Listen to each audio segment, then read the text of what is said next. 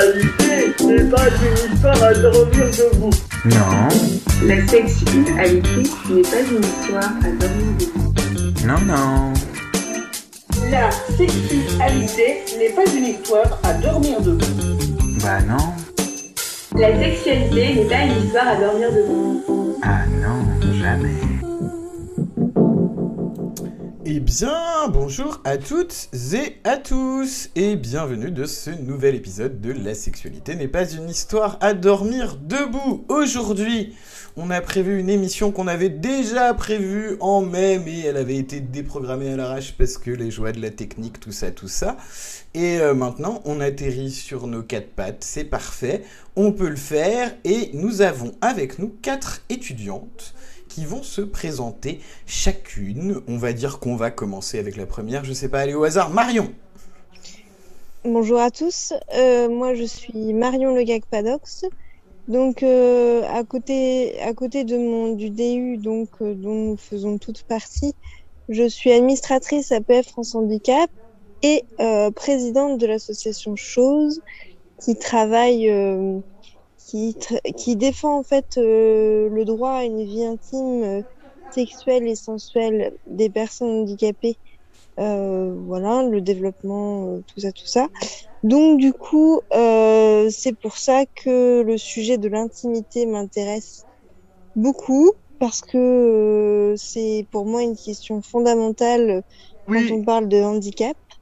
Et euh, j'ai d'ailleurs fait euh, mon stage et ma, ma mon activité euh, que j'ai montée euh, dans un centre pour euh, pour enfants autour de ce thème de l'intimité. Donc pour moi, c'est vraiment quelque chose de très important et il faut en parler. Et du coup, on en parle, mais ça laisse un gros blanc. c'est merveilleux. Est-ce qu'une de tes camarades veut reprendre le flambeau? Allez, on va, on, va désigner, ça va être plus simple. Vicky Oui, bonjour à tous. Alors moi, je suis, je suis référente inclusion en périscolaire. Donc, euh, je m'occupe d'enfants avec des besoins particuliers, de la maternelle jusqu'à fin primaire. Euh, J'ai entrepris euh, ce, diplôme pour asseoir ma position, déjà, pour avoir un, un diplôme dans ce domaine, parce que je n'ai pas de diplôme dans le domaine social.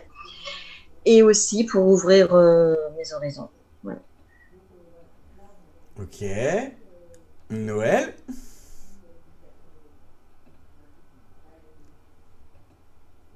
Ah, ah, il faut le micro. Bonjour, c'est mis. Bonjour, alors euh, Noël Kayersi, donc je suis euh, entre autres sage-femme euh, de formation et euh, le domaine de la gynécologie et euh, du suivi des personnes en situation de handicap est quel- quelque chose qui me tient à cœur, de même que la sexualité.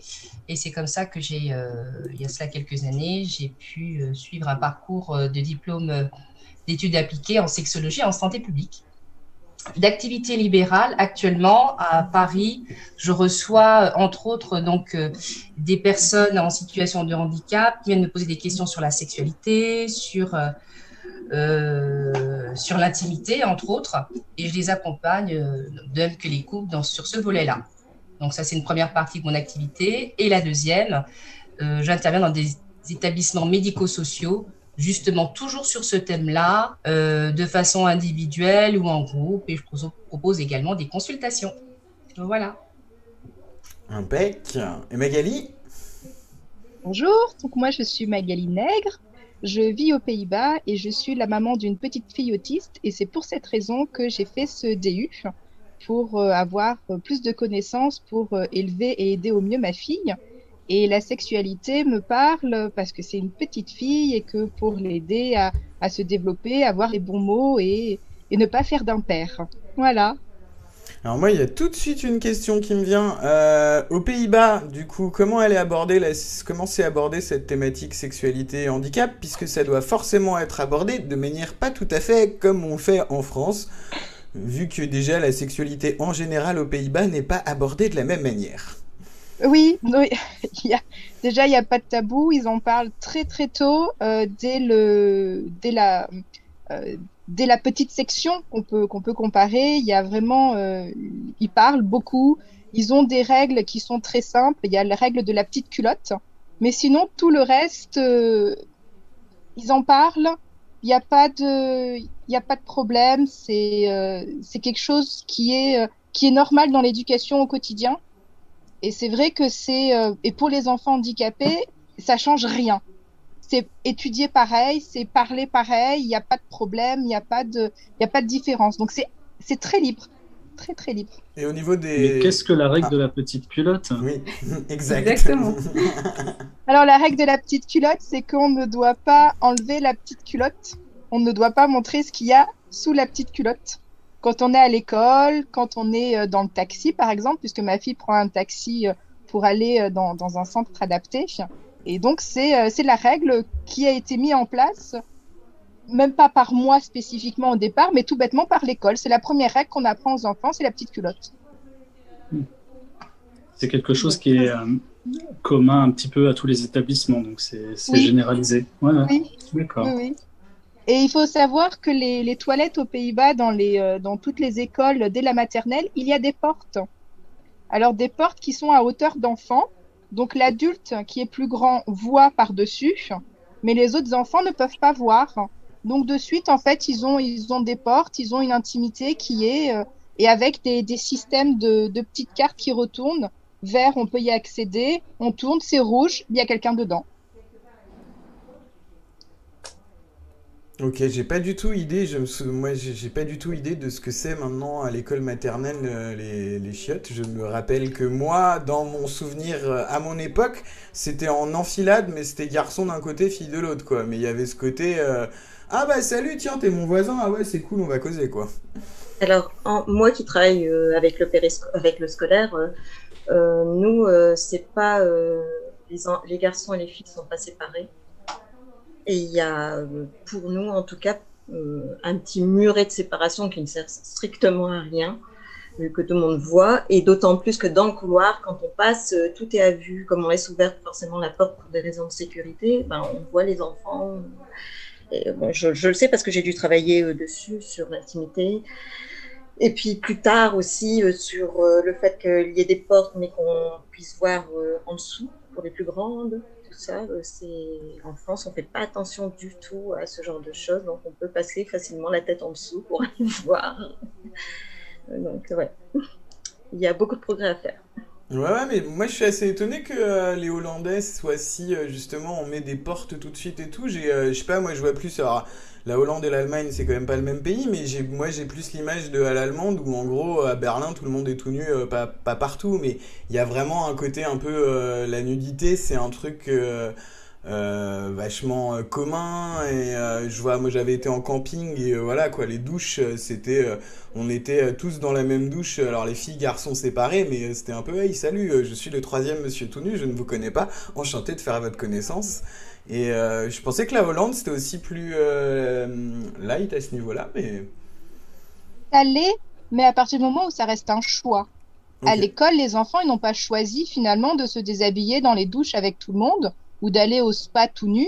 Donc du coup, petit, on leur explique qu'on a une porte. Ils doivent la fermer parce que tout le monde n'a pas accepté d'être tout nus les uns devant les autres. Et en grandissant, on leur apprend que c'est un choix. On ne doit pas avoir honte de son corps, de sa sexualité ni rien. Mais il faut que ça reste un choix. Et je trouve que c'est bien parce que ça permet de comprendre que l'intimité, c'est aussi un choix finalement. C'est en, c'est en gros pour leur apprendre plus, euh, plus facilement euh, la notion d'intimité et de leur corps. Exactement. Exactement, en fait. Euh, ce que tu dis, Jérôme, c'est qu'en fait, on confond sexualité, liberté de sexualité, et intimité. Et c'est bien deux choses différentes. Avoir une liberté sexuelle, et quand tu es adulte, et que tu consens à te, à te promener tout nu, et que les autres en face ont aussi consenti parce que vous êtes sur le même lieu, euh, c'est pas la même chose qu'un enfant qui euh, a droit de protéger sa propre intimité, et on n'est pas sur le sujet de la sexualité, mais bien de l'intimité. C'est pour ça que je trouve que c'est intéressant ce qu'il est en train de dire. Parce qu'entre la porte ouverte où tout le monde peut passer et euh, où on ne demande pas le choix à l'enfant euh, s'il a envie que on puisse le voir et comment on le voit, et celui d'a- d'avoir une petite porte qui dit ben il y il y a des stades à, à avoir sur l'intimité de la personne, eh bien ça c'est des choses qu'on qu'on doit apprendre en fait et qu'on n'apprend pas tout le temps. Ouais, ouais, après, je, je, je, je relie pas. Enfin, tu dis que je reliais. euh, la- C'est c'est bizarre le lien avec la sexualité. Enfin, c'est-à-dire que euh, me promener tout nu, je vois ça complètement antisexuel, moi. C'est juste. euh, c'est juste, je, je vois plus le truc de je fais ce que je veux. non, nanana. non, non, non, je parlais de consentement quand je te parlais de tout nu, et je te parlais de. que, on- on- parce que les, les- aux Pays-Bas, on faisait, on faisait bien la différence entre la sexualité et la liberté de sexualité Mhm. et euh, l'intimité de la personne. Après, je te parlais de consentement lorsque tu te promènes tout nu. Il faut aussi qu'en face, les gens consentent à te regarder de- parce que tu es tout nu. Ça, on oublie parfois. hein. Mais, mais le respect de l'intimité, il est, il est pas seulement que dans une porte qui cache, il est aussi dans, dans le regard de l'adulte ou de l'autre qui peut, euh, comment dire, bah, qui peut regarder ou qui peut ne pas regarder, justement. Euh, C'est pas simplement euh, cacher ce sein que je ne saurais voir. Enfin, Ah ouais, c'est un peu une solution un peu facile Dans- aussi de tout la- cacher et de se dire, bon, bah voilà, c'est un respect de l'intimité. C'est un respect mutuel, c'est un respect de tous pour tout le monde. Mhm. Une Euh, manière Il d'être faut aussi, apprendre je à se pense. préserver et il faut apprendre à l'autre à ne pas chercher à regarder. Que ce soit Ouais, adulte ou enfant. Je suis d'accord avec toi, Cyril. Je pense qu'il y a une manière d'être aussi. Euh, ça peut pas se Ouais, cantonner qu'à des, à des, enfin, des immobiliers ou des portes fermées. Ça peut, Ouais. ça doit être aussi euh, une manière de, de, de faire, une manière d'être. C'est-à-dire L'intimité. Dans le doute, Pardon, on préserve. Excuse-moi, euh, Benji. Dans le doute, on préserve et au pire, euh, la personne, si elle nous donne son feu vert, ben, c'est bon. Mais un enfant, euh, si on peut le préserver le plus longtemps possible, autant le faire. C'est surtout que dans notre culture, on considère qu'un enfant n'est pas pudique avant le, le passage en CP. Oui. On met des portes qu'à partir en CP, alors que c'est c'est c'est pas ça du tout. quoi. Un enfant peut être pudique à l'âge de 3 ans, avoir envie d'être tranquille pour aller faire pipi sans que- qu'on le regarde et sans qu'on l'observe. Oui, je trouve ça incompréhensible qu'on se dise que avant le CP, ben, on ouvre les portes, qu'après on referme et qu'après on peut rouvrir. Enfin, je trouve ça, euh, enfin, c'est- je trouve ça n'importe quoi. Euh, je pense qu'il faut préserver. Et c'est, c'est comme disait Cyril, c'est aussi une manière de d'être, c'est-à-dire que l'adulte, par rapport à l'enfant, doit euh, ben, ne pas regarder euh, s'il n'a pas besoin de regarder, même que ce soit, les- enfin, moi je trouve que on doit préserver l'enfant au maximum.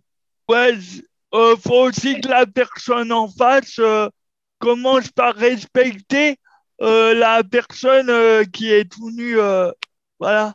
Il faut laisser l'intimité de l'autre. Ouais, voilà.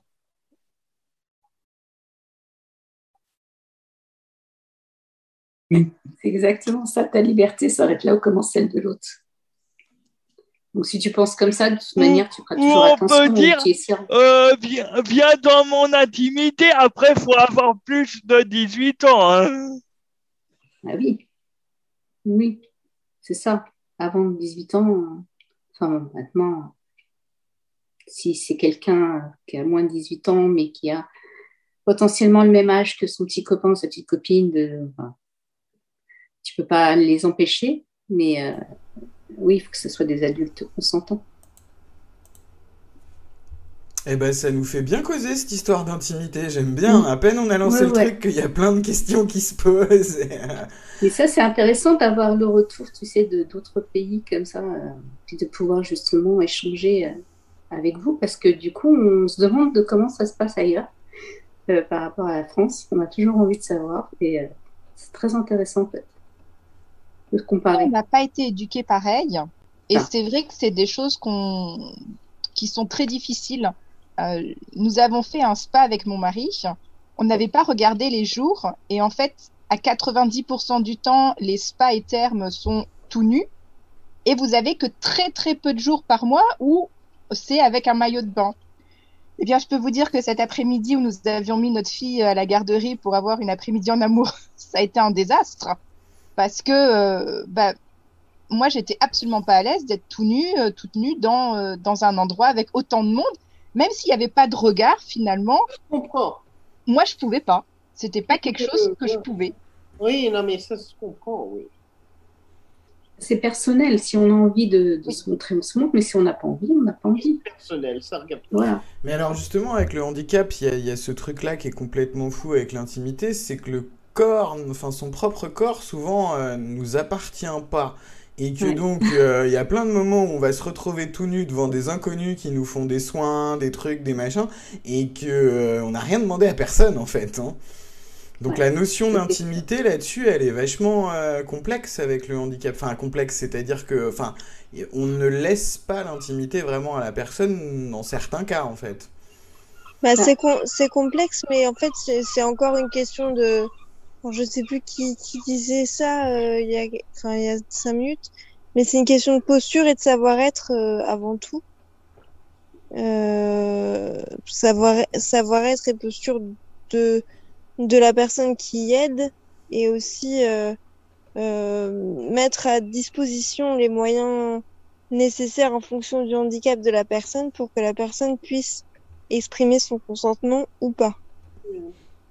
Ouais, mais il y a, il y a des moments, t'as presque. Le truc, c'est qu'il y a des moments, t'es presque face à du fait accompli. euh, tu dois gérer des choses. euh, euh, moi, je me souviens, alors, euh, exemple perso, moi qui n'ai pas du tout eu de formation d'auxiliaire ou quoi que ce soit, il y avait un adhérent qui venait, qui venait à l'espace public numérique et euh, qui n'avait pas l'usage ni de ses jambes ni de ses bras et qui m'a fait comprendre qu'il avait pas la parole. En plus du coup on marchait avec un bouquin où il me montrait je montrais des pictos on arrivait à construire les phrases et je me suis retrouvé à l'emmener aux toilettes parce que bah il avait besoin.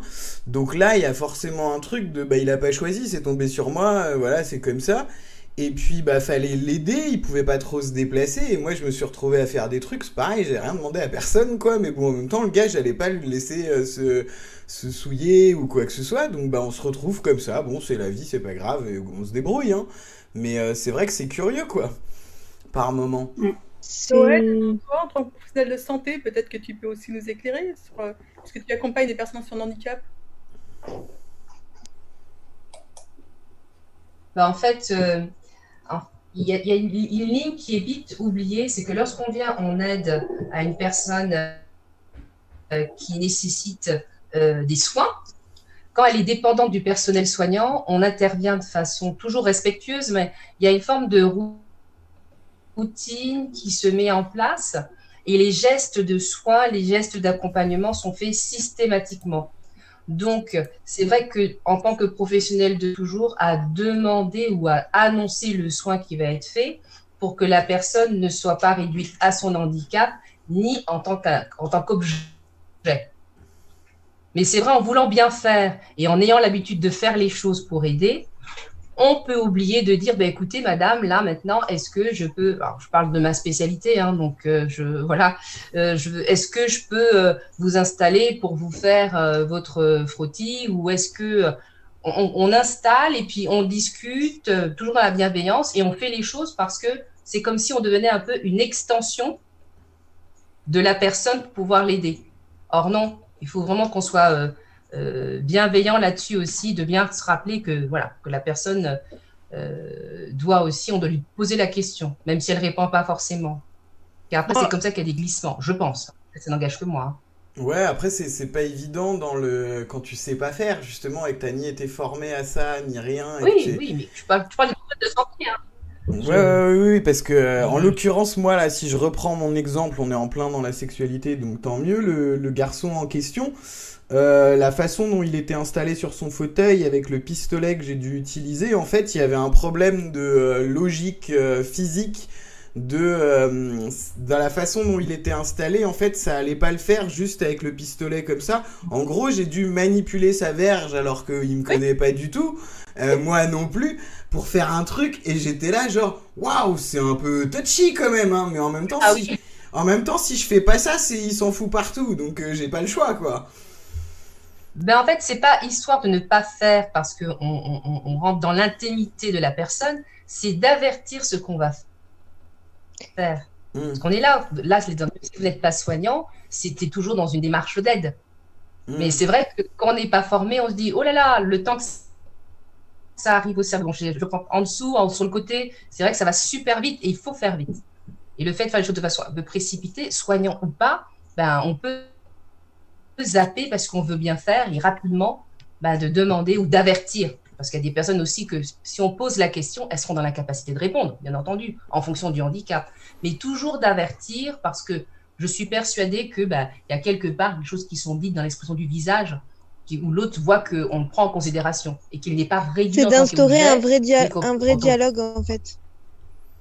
Mais des Dans fois, tous le les fait- cas, professionnel ou pas, faut réussir à instaurer un dialogue, même si c'est pas un dialogue euh, à proprement parler, euh, un échange verbal, mais un dialogue euh, même corporel euh, dans les attitudes et dans les façons de faire.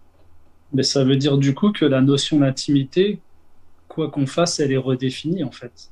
Elle n'est pas la même. Tout à fait. Il faut être en dire, capacité de euh, rassurer la personne. euh, À partir euh, du moment où tu es en situation de handicap, t'as- t'as- t'as- t'as- ton intimité, elle est, elle est, elle est redéfinie et elle n'est pas, elle est Ouais. pas pareille, entre guillemets, j'allais dire. Non. Bah, elle est pour- forcément euh, sujette euh, au- au- à, à tout, ce qui, tout ce que ça nécessite.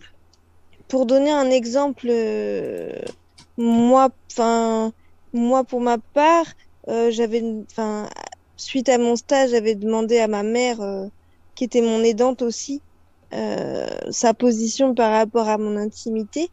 Et c'est vrai que elle disait que elle, euh, dans sa tête, elle, euh, elle, euh, elle mettait bien deux casquettes différentes entre la maman, les moments où elle était ma maman, et les moments où elle était mon aidante, où elle était euh, là pour m'aider et pour suppléer à mes difficultés liées à mon handicap. C'était deux choses différentes pour elle et c'était c'était sa façon aussi de de se protéger en quelque sorte et de mettre quand même une de, respecter un petit peu mon intimité euh, sans avoir l'impression d'être intrusive en tant que maman. Donc c'est des postures un peu mais il faut être à l'écoute de l'autre, faut s'adapter aussi euh, à ce qui est hum, euh, ce que les dents se sentent capables de faire et ce que les dés est capable de supporter aussi. Jérémy, tu disais pas formé, mais je crois que des fois, les gens pas formés euh, sont presque plus attentifs en fait à leurs gestes et à ce qu'ils vont faire euh, que des gens formés qui, euh, au bout d'un moment, quand tu as enchaîné euh, 10 toilettes dans la matinée, c'est. Tu vois, enfin, le corps, déjà, tu fais plus attention, on n'est plus dans des enjeux. Tu vois pas, tu vois jamais un corps sexualisé, tu vois un truc qu'il faut rendre propre, en gros. Et, et je pense que des Ah. fois, être formé, tu vois, tu prends, tu mets un mécanisme en route et tu, c'est là où tu déshumanises, en fait. Je suis d'accord avec Audrey. En il fait, faut- tu apprends des gestes il faut que ça brille. et du coup, tu oublies un peu euh, qui t'as en face. Et c'est vrai que Les- Cyril a raison dans le sens où les lignes, elles sont pas claires. Parce que du coup, du fait de ce que la personne peut t'apporter ou comment t'aider, et du fait de la personne, ce handicap, selon le, le type de handicap, selon l'évolution du handicap aussi, parce que tu peux avoir euh, potentiellement besoin pendant un, temps et, après être autonome. Mais les lignes sont floutées et du coup, c'est ça qui est compliqué pour la personne en situation de handicap. Parce que justement, de s'approprier son corps, de se réapproprier son corps et d'avoir une intimité, d'avoir euh, de retrouver cette intimité de son corps, c'est compliqué quand tu sais que ton corps il a été manipulé, il a été il a été euh, touché et pas forcément par des mains sensuelles ou autres, c'est des mains qui, qui font qui font qui font te rendre propre, ou qui te font aller aux toilettes ou qui te font voilà. Et du coup, c'est euh, faire la différence entre les gestes techniques, les gestes pour, euh, pour euh, la vie du quotidien et, et- et la sensualité et, et la, euh, vie sexuelle. C'est compliqué. C'est très compliqué de se, de se reconstruire et de se, de se retrouver, de retrouver son corps. Mais on en avait déjà parlé. Hein. Quand on parlait des établissements, de l'intimité dans les établissements, on en avait déjà parlé. Mais, euh, mais dans tous les cas, tu n'as pas le choix. Tu as tout au plus le choix de la personne, mais au- à un moment, tu n'as pas le choix. Tu vois ce Même de la personne, tu n'as pas le choix, Cyril, quand tu as Au une final, aide. je dis tout au plus, tu as le choix de la personne Oui. parce que tu peux demander à un autre soignant, une autre soignante, enfin peu importe. Tu as, tu as le Mais choix, moment, tu as, c'est pour ça- Oui, pardon. tu as le choix de, tu as le choix quand même de t'exprimer. Quand tu peux. si, euh, Quand tu non, peux. mais de, de trouver un moyen de t'exprimer, même si c'est pas s'exprimer euh, de façon. Mais l'important, je pense, c'est de trouver un moyen de t'exprimer pour pas que euh, subir des situations insupportables pour soi. Mais tu sais, Même cette façon, excuse-moi, cette façon de faire, euh, comme disait tout à l'heure, je crois que c'est Vicky, euh, ou non, c'est Noël, je sais plus, qui disait que maintenant on fait attention, on essaie d'être attentif, de prévenir la personne, etc. Cette façon de faire, elle est très récente. hein. Enfin, moi, j'ai j'ai 50 ans, euh, on on m'a jamais demandé, posé la question de savoir euh, si j'avais envie ou pas. On me plottait, on me posait, on me trifouillait, on me lavait, on me séchait. on- Juste, J'étais un objet, ouais, tu vois. Alors, du coup, toi, tu te détaches de ton corps parce que tu te dis, vaut mieux. Si tu veux garder ta tête euh, bien, il faut que tu te détaches à un moment de ce corps qui devient un objet. Et donc, après, tu dois te réapproprier ton corps. C'est ça qui est compliqué. Mais cette façon de faire, elle est toute récente, de, de faire attention euh, à la personne, de, de, de, de demander son consentement, etc. Mais avant, ça se faisait pas du tout comme ça. Euh, justement, sans, sans blâmer personne, euh, moi, je, constate de mes derniers séjours à l'hôpital que, l'intimité de la, que l'intimité de la personne n'est pas toujours respectée.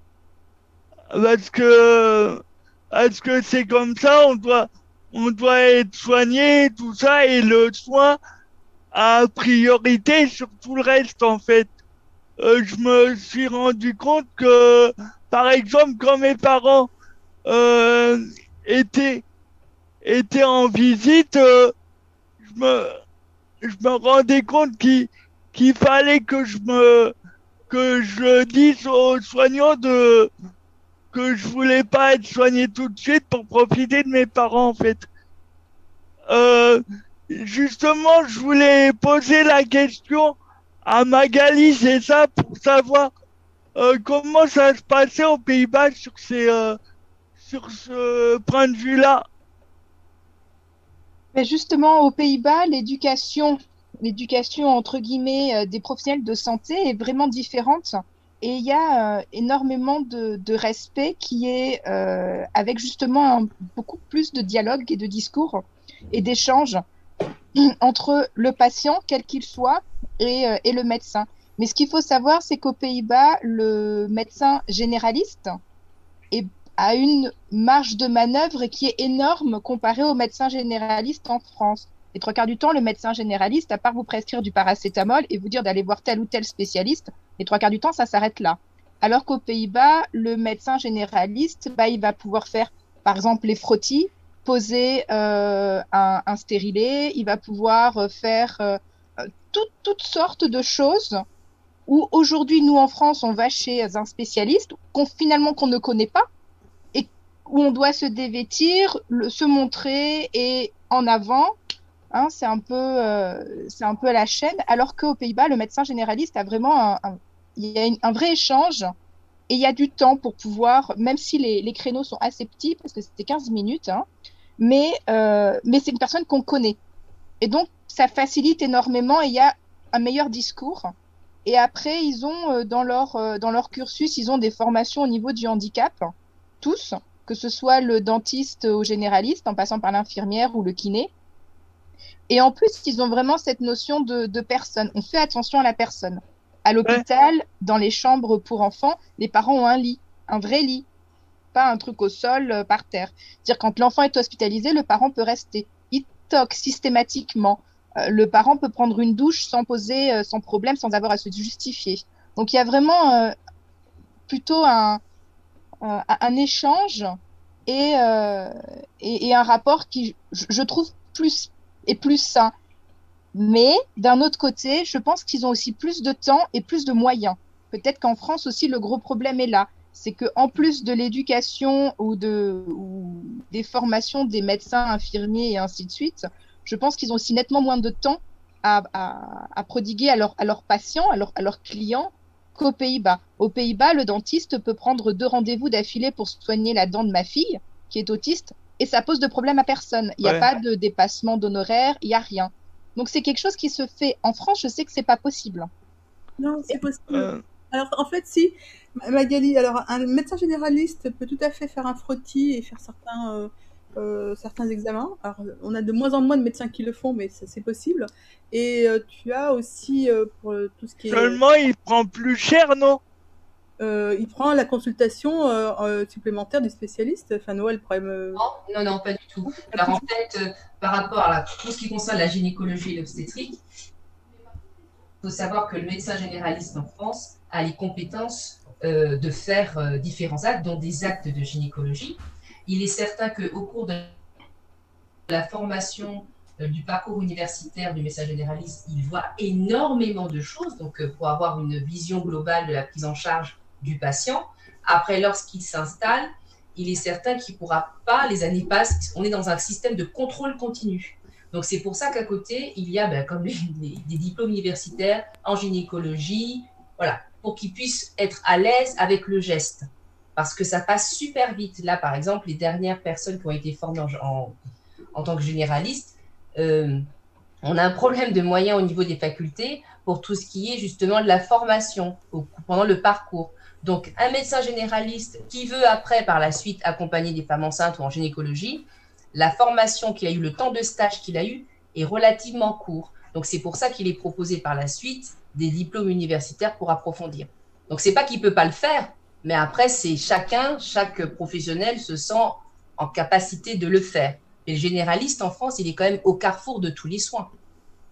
Exactement. Après, bon, bah, des spécialités, femme, gynéco, mais au départ, il est au carrefour de tous les soins il, voit, il peut traiter énormément de choses. C'est pour, c'est pour ça qu'il est souvent considéré comme le médecin pivot. Il coordonne les soins, il renvoie après vers les spécialistes parce qu'il est certain qu'il ne peut pas tout traiter. C'est une question, plus on pratique quelque chose, plus on est, entre guillemets, on est performant et on est efficace, on peut mieux lui accompagner.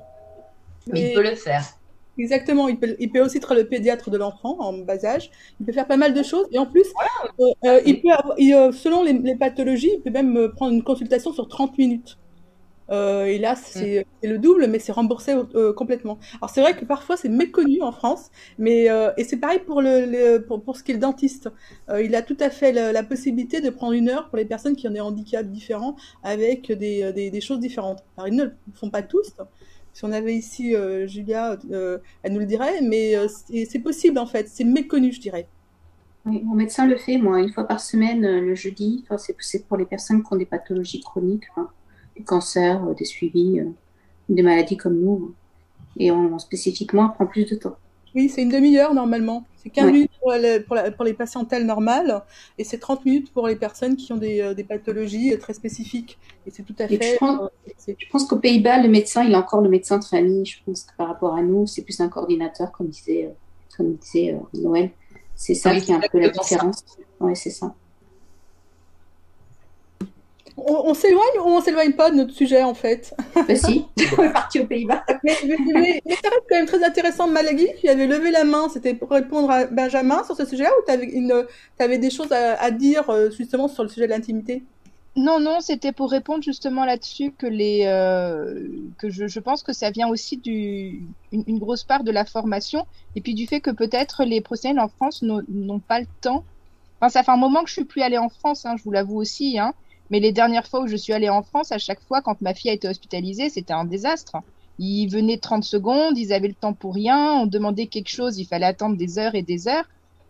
Euh, en France, euh, mes souvenirs, c'était ça, c'était que c'était très très compliqué. Je suis heureuse de savoir si ça, s'est changé, mais, mais c'est vrai qu'ici, euh, les professionnels de santé ont beaucoup plus de temps. Donc, qui dit plus de temps, dit plus de possibilités de toquer à la porte, de parler, d'expliquer ce qu'ils vont faire.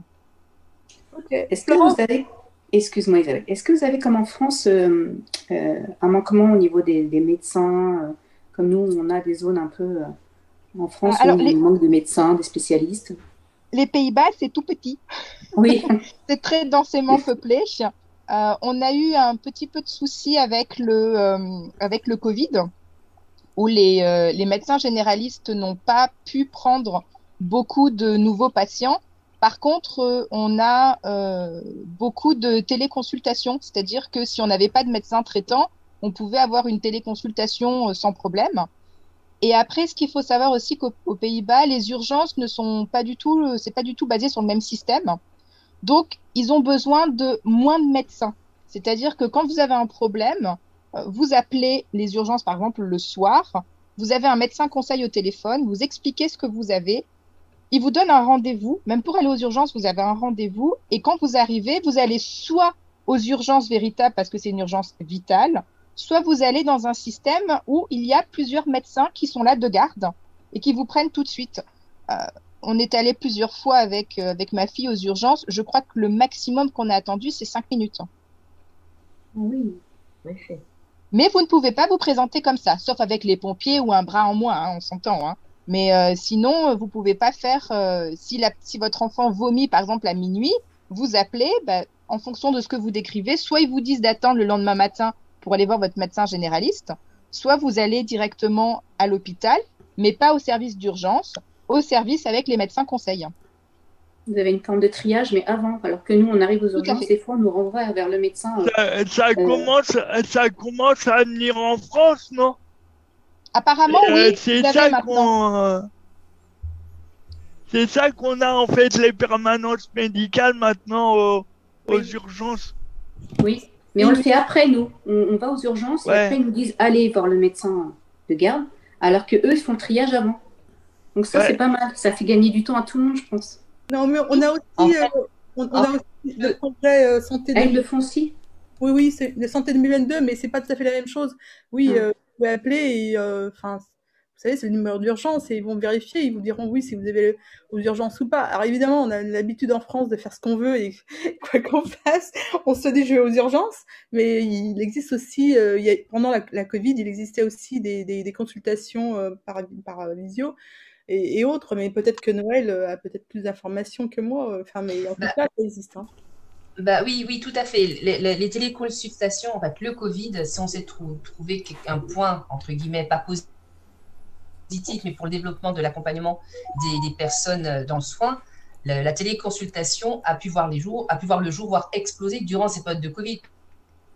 Parce que les gens ne pouvaient pas sortir, il fallait répondre à des besoins urgents. Donc oui, il y en a, ça se développe de plus en plus. Euh, il y a encore des limites hein, à la téléconsultation. Alors, je vais toujours parler par rapport à. Alors, il y a des choses que l'on peut prescrire, que je peux prescrire en gynécologie en, par téléconsultation, entendre des choses, faire des prescriptions de bilan, mais il est certain que pour ce qui est de l'examen clinique, il y a des spécialités pour qui c'est impossible. Donc, les gens sont obligés de se rendre aux urgences. Vous vous doutez bien que, sans transition avec le lien de l'intimité, je ne peux pas faire une téléconsultation de gynécologie euh, devant mon écran d'ordinateur, tandis que euh, mon collègue dermato peut le faire. On se rapproche de l'écran ou voilà, il y a des choses. Donc il y a, il y a- il y a aussi des Ah, limites. Il y a des à la caméras qui. consultation et pour comparer. Oui.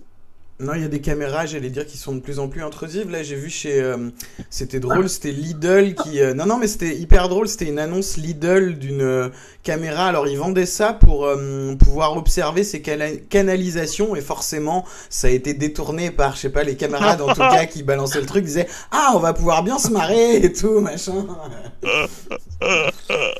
Euh, je vous assure qu'en en gynécologie, entre autres, on ne l'utilise pas de toutes les manières. Donc, moi, personnellement, je ne le fais pas.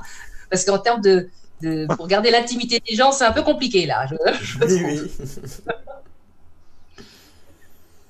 Mais, euh, Non, il y a des limites. Bon, c'est vrai que ce qu'on voit aux Pays-Bas, c'est c'est vrai que, comme elle disait tout à l'heure, c'est exceptionnel parce qu'à l'échelle, c'est beaucoup plus petit.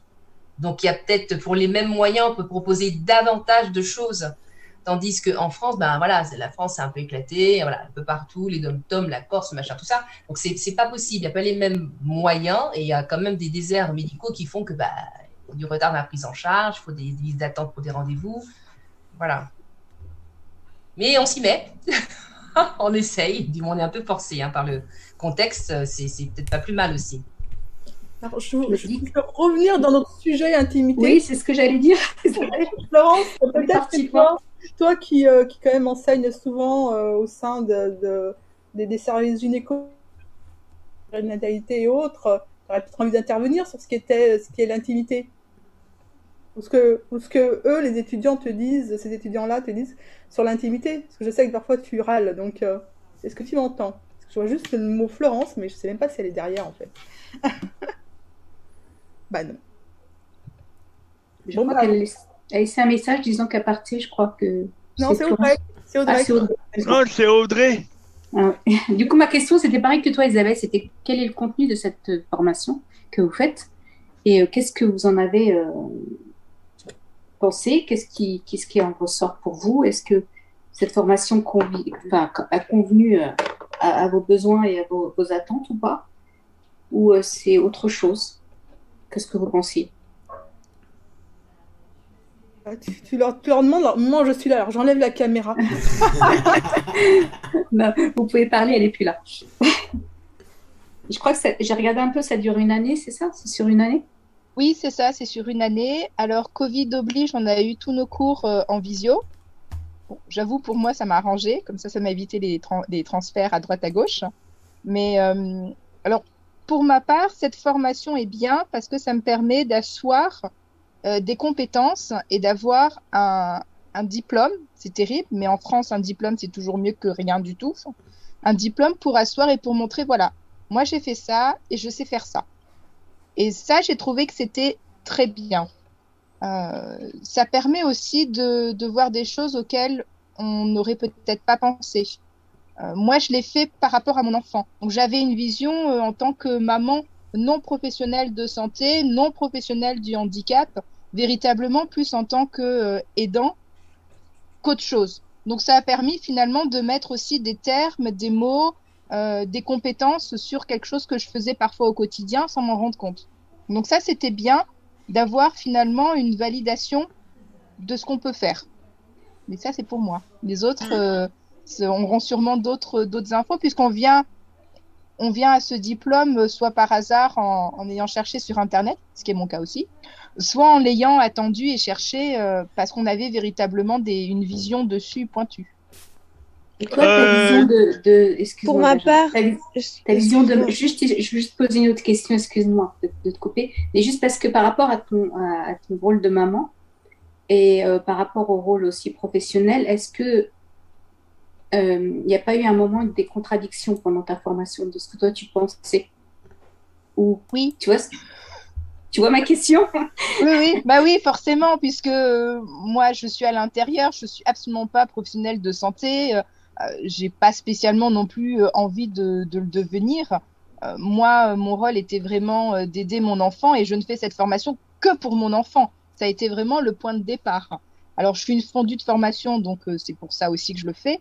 Euh, mais oui, il y a eu des moments où ça a été contradictoire. Il y a eu des moments aussi avec certains intervenants où je n'étais pas d'accord parce que eux, en tant que professionnels, voyaient parfois les parents comme plus un frein qu'un levier. Euh, parfois disaient oui, il faut faire attention aux parents qui ont euh, certaines visions du handicap, qui ne veulent pas laisser euh, le- leur enfant, qui le voient toujours petit. Voilà, donc ça, c'est vrai que, bon, vu que j'ai pas ma langue dans ma poche, des fois, il y a eu quelques petites tensions avec certains, avec certains formateurs, parce que je n'étais pas d'accord. Voilà. Oui, mais c'est normal qu'il y, ait des a pri- il y a des a priori de- des deux côtés, en fait. Tout à fait. Du coup, on se dit les parents sont un frein à l'envol de l'enfant, et de l'autre côté, on se dit les professionnels, eh ben, lui, il pense que au côté technique, au côté pratico-pratique, et, et il pense pas au côté émotionnel. Donc, euh, du coup, euh, c'est pour, c'est pour ça que tu avais posé la question. Excuse-moi de t'avoir coupé. Non, non, mais c'était. euh, et, et du coup, c'est bien aussi que cette formation a permis de voir finalement les deux côtés. Parce que c'est bien des fois de voir aussi l'autre côté, surtout quand on n'y a pas accès autrement que par des formations. Donc c'était le, la- c'était un autre avantage, c'est exact. Ouais. Non, mais c'est c'est intéressant, En justement, fait- ta position. En fait, pour résumer, tu l'as fait pour devenir un peu une sorte de maman experte, toi. Voilà, c'est ça. J'aime pas du tout ce terme, mais c'est ça. Pardon, mais c'est euh, c'est l'expression qu'on utilise maintenant. Oui, Une super maman. Une super maman. Une partenaire. Pour Une ma part, c'est vraiment. Accompagnée. Excuse-moi, Marion, vas-y, je te, je te Non, coupe. non, excusez-moi. Pour ma part, c'est vraiment, euh, comme disait Magali, c'est vraiment, euh, euh, bon, à- de par ma situation de handicap, puisque je suis MC moi-même, je connaissais bien le, le domaine du handicap, mais euh, l'échange de points de vue, euh, le parcours de différents professionnels, euh, l'échange entre les personnes handicapées et les personnes valides, même si je déteste ce terme, voilà, m'a permis en fait d'enrichir un petit peu ma façon de regarder les choses et puis d'enrichir euh, ma vision des choses. le dialogue était très intéressant, à la fois avec les intervenants et à la fois avec la promo, parce que je pense qu'on est une bonne petite promo, en tout cas euh, ceux qui ont été là euh, de manière euh, très régulière, on est vraiment un bon groupe et les échanges étaient vraiment très riches. Et c'est ça en fait qui, qui fait la richesse de la formation, c'est vraiment l'échange. Oui, c'est votre diversité aussi qui fait la richesse Oui, de cette voilà. formation, du coup, parce que vous avez tous un parcours bah, une maman de personnes de, d'enfants en situation de handicap, toi-même en, en situation de handicap, même si j'aime pas, et euh, des professionnels, et Vicky qui a un autre parcours aussi. Donc, ce, mélange de, d'expériences, ça fait aussi que cette formation devait être C'est aussi par les différents modes de vie euh, que nous avons, euh, euh, qu'ils ont tous peut-être. Oui, mais c'est surtout les parcours, la richesse des parcours qui s'entrecroisent et puis euh, parfois on avait des, chacun avait ses propres questions, euh, notamment euh, les personnes euh, qui ne sont pas en situation de handicap. Euh, on a eu des, on a eu des discussions très intéressantes sur bah, comment, euh, qu'est-ce que c'est qu'une personne en situation de handicap, quel est votre vécu et comment vous le vivez. Parce que d'un d'un côté comme de l'autre, euh, il y a des préjugés et il y a des idées reçues et du coup le fait d'en discuter vraiment avec notre expérience vraiment de terrain entre guillemets ça permettait d'avoir des discussions très intéressantes et de lever des, idées reçues euh, et des et d'aller plus loin en fait dans le débat c'était vraiment ça qui était intéressant Justement, je voulais, euh, je voulais rebondir sur ce que tu disais, Marion. Euh, tu dis, tu dis que tu détestes euh, le terme valide, c'est ça? Oui. À opposer euh, aux personnes handicapées, c'est ça? J'ai- j'aime pas trop ce terme de valide non Et tu remplacerais par quoi? Bah justement, c'est pour ça que j'ai pas trouvé le terme adéquat pour le remplacer. C'est pour ça que je l'utilise quand même, mais j'aime j'aime pas trop ce terme de parce valide. que moi personnellement, euh, pour dire franchement, euh, moi, moi ce que j'aime pas, c'est l'expression en situation de handicap. Parce que pour moi, euh, euh, j'ai un handicap, je fais avec euh, que en, que en situation de handicap, ça fait un peu comme si euh, tu étais chômeur et tu sortais de la situation de chômage, tu vois. Euh, je sais pas si euh, tout le monde est d'accord. On dit, on dit en situation de handicap maintenant parce qu'en fait, euh, c'est pour remettre la personne au milieu, au, au centre euh, du débat, et en fait de dire que, euh, en fait, euh, ce terme a été préféré parce que euh, la situation de handicap, en fait, une personne handicapée n'est pas handicapée de la même façon en fonction de la situation dans laquelle elle se trouve. Euh, Euh, C'est une problématique c'est- en fait. pour, enfin voilà. problématique. Alors, Tout le monde peut être handicapé un jour ou l'autre dans sa vie. Voilà. Voilà. Là, c'est ça. En fonction de la situation, j'arrive. en langue. euh, Alors, je vais vous dire, moi, personnellement, personnellement, en tant que soignant, là, le regard de- de- du soignant, je trouve que euh, définir une personne en situation, en tant que soignant, en situation de handicap veut dire qu'il y a il peut y avoir, tout le monde n'a pas le même handicap déjà, et qu'il peut y avoir une progression, telle qu'elle soit. Donc, pour moi, quand on disait une personne handicapée, ça veut dire qu'elle elle était définie par cet handicap et qu'elle était enfermée dans celui-là dans, dans cet handicap-là. Tandis que là, on peut être, on peut présenter un handicap avec des gravités totalement différentes, bien entendu, qui évoluent de façon différente également, mais ça veut dire que quelque part, il peut avoir un, une potentielle évolution, une autre façon de, de faire ou de voir les choses. C'est pas Donc, défini par un adjectif. Pour moi, je trouve que c'est beaucoup plus adapté que, que dire une personne handicapée. Voilà, elle est fermée dans, elle est fermée là-dedans. Une c'est l'environnement qui n'est plus adapté, qui n'est pas C'est adapté. l'environnement qui n'est pas adapté, c'est pas, c'est pas la personne qui est, qui est bloquée, quoi. Mais, pas que, c'est aussi une problématique de contexte. Vous voyez, dans la loi 2005, on a élargi énormément le, handicap. Le handicap était souvent lié au handicap physique ou le handicap mental. Et euh, la situation de handicap est arrivée aussi parce que l'âge amène une situation de handicap, peut amener une situation de handicap, mais le fait d'avoir un accident et des fractures peut être une situation de handicap qui n'est pas permanente, mais qui va amener cette situation-là. Et moi, je peux vous donner un exemple d'une personne qui intervient au sein du conseil d'administration de la PF France Handicap, qui a des problèmes d'audition. Et lorsqu'elle est elle était dans la salle où on, se réunissait, parce qu'il y avait tout, tout ce qui était nécessaire pour qu'elle puisse entendre par les micros, eh bien, elle disait, lorsque je suis dans la salle euh, du conseil d'administration, je ne suis pas en situation de handicap parce que j'entends. Et lorsque je sors, je suis de nouveau handicapée. Parce que j'en entends plus de la même manière. Donc, euh, c'est euh, Benjamin, c'est plutôt un choix de contexte et de situation qui a, permis en fait de choisir ce, ce handicap. Mais évidemment, toi, tu as le droit de te définir comme tu le souhaites et même ne pas dire que tu es en handicap, que tu es juste une personne humaine avec des problématiques qui t'en. Ouais, voilà, c'est Euh, plutôt comme ça que je vois les choses. Tu as tout à fait le droit. Et heureusement, parce que les mots, ça sert à ça. Ça, ça ne sert pas à ce que les autres nous définissent, mais que nous, on puisse définir ce qu'on vit dans notre quotidien.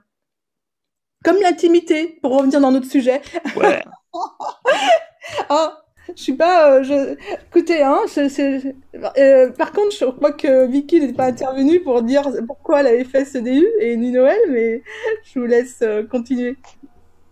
Bah, moi, honnêtement, c'est assez. Je pensais que c'était assez éloigné de ce que je faisais, parce que je m'occupe d'enfants avec euh, des besoins particuliers. Et, et puis, je me suis rendu compte au cours des mois que finalement, non. Parce que, par exemple, comme tout à l'heure, on m'a, je travaille dans un centre social et dans un centre social, on a on a souvent un projet social à faire. Et là, on m'avait mis sur un projet qui était l'intimité. Et puis, euh, ben, un peu de temps après, il y a eu l'émission où on a dû travailler dessus. Donc, je, je trouvais ça vraiment très intéressant. Je dis, je pense pas qu'il y ait de hasard dans la vie. Et euh, ça, si j'ai fait ce, ce diplôme, euh, bon, avant, il faut savoir que je ne faisais pas du tout, j'étais professeur de danse. Donc, euh, je- ça n'avait rien à voir. Et je me suis retrouvée en reconversion. Et je crois que ben, tout est lié. Quoi. Il n'y a pas de hasard dans la vie. Et je sais pourquoi je suis là, en tout cas.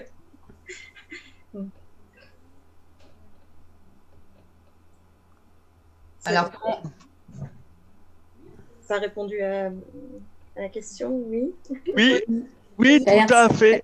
T'as l'air satisfaite de ta formation, en tout cas. Oui, oui, oui. Je... Voilà, c'est le principal. Ils n'auront rien à dire parce que je suis là. Tu pourras nous dire après quand Isabelle partira, si tu, si tu souhaites. Non, mais elle a l'air, elle a l'air très contente de sa formation. Ça l'a- apparemment, ça l'a confortée dans son choix. Je pense, c'est ça, Vicky, si je me Oui, trompe tout pas? à fait, oui, oui. Puis c'est vrai qu'on est un bon petit groupe, euh, ça aurait été plus difficile si. Oui. Et puis avec des expériences, effectivement, c'est très enrichissant parce qu'on est- on vient tous d'horizons très différents et c'est vraiment ça qui est enrichissant. Et, et Noël, pourquoi, pour- comment es-tu arrivé à cette formation et pourquoi as-tu décidé de la faire? Je crois que c'est. Ah non. C'est pas bloqué chez No- Non, je vois ses yeux bouger. Je pensais que c'était bloqué chez Noël. Ah, ça coupe. Oui, ça coupe Chez un moi, peu. j'ai pas une bonne qualité d'internet, donc j'ai pas entendu à qui on posait la question. Alors, pour deux raisons. Donc, la première, parce que je suis persuadée que euh, les soins euh, doivent être euh, apportés à tout le monde, sans exception, mais qu'il faut qu'ils soient adaptés. Et je suis persuadée qu'on ne, que on doit adapter le geste, mais la façon de faire, les mots qu'on doit utiliser, surtout si on doit être bienveillant. On n'a pas une casquette parce qu'on est soignant, on sait tout faire. Non, il y a une, voilà, faut s'adapter. Donc, premièrement, et deuxièmement, du, point de vue personnel, alors une petite anecdote. Donc, moi, j'ai euh, des jumeaux. Euh, donc, j'en ai un qui a, une, qui a une opération qui était prévue depuis de longues années. Donc, c'est tombé pendant le Covid. Et j'ai pu vraiment vivre au quotidien euh, où il avait eu besoin d'être euh, en fauteuil roulant parce qu'il a été opéré au niveau des deux membres inférieurs.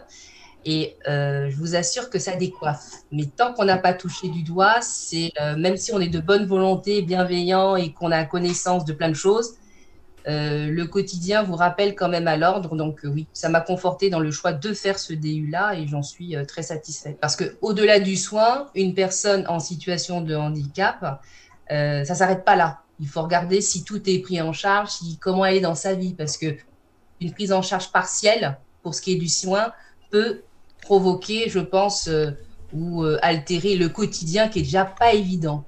Parce que c'est l'environnement, comme disait Marion, c'est l'environnement qui n'est pas adapté hein, finalement. Oui, puis ça accélère la dégradation de l'état de santé de la personne euh, aussi. Et, ouais. et qu'est-ce que tu as pensé, toi, de l'autre côté du miroir? C'est-à-dire que quand tu suivais ton enfant dans son parcours de soins, euh, qu'est-ce que tu en as euh, conclu? Est-ce que tu es. Tu es J'ai une- conclu que c'était très violent. c'était très violent. Moi, je l'ai vécu comme ça, en dehors du, du Covid. Je savais qu'il y avait un début et une fin, ça durait que quelques mois, c'était prévu. Mais euh, euh, quand, euh, je vous donner une petite anecdote, hein, quand euh, vous devez porter euh, votre enfant qui fait euh, 35 kilos avec les deux plâtres de la cheville jusqu'à la jambe, fauteuil roulant, comment s'organiser dans le quotidien, trouver quelqu'un qui puisse vous aider, bon, c'est assez compliqué. Et là, on se dit que finalement, ça peut mettre les personnes pour qui c'est leur quotidien du début à la fin, ou sur une période beaucoup plus longue, ça peut complètement les exclure. Ça peut devenir... euh, c'est horrible. Là, moi, je me sais qu'on m'avait proposé euh, est-ce que je vous, de, de faire appel à un déménageur pour pouvoir descendre mon enfant. Euh, parce que j'avais pas drôle. ah oui. Mais c'est une, un- vraie histoire. Ah, J'ai dit pardon. Dit bah oui, écoutez, on comprend que vous avez mal au dos, mais euh, là, c'est pas possible. Peut-être un déménageur parce que les deux plaques plus les 35 kilos, euh, bon voilà. Alors j'ai dit ben d'accord. Et quand j'ai raccroché, je me suis dit ah bah dis donc, on a du boulot hein. Donc voilà. Donc entre autres, ça m'a conforté sur ce, ce DU que je comptais faire depuis un petit moment par rapport à ma pratique professionnelle. Et là, je me suis dit ben on y va, je me lance. hein. voilà, je vais pas faire révolutionner les choses, mais euh, je, je sensibilise, je pense, mes collègues qui sont pas sur ce volet-là pour euh, voilà. On parle avec, ça, euh, je parle ça contribue.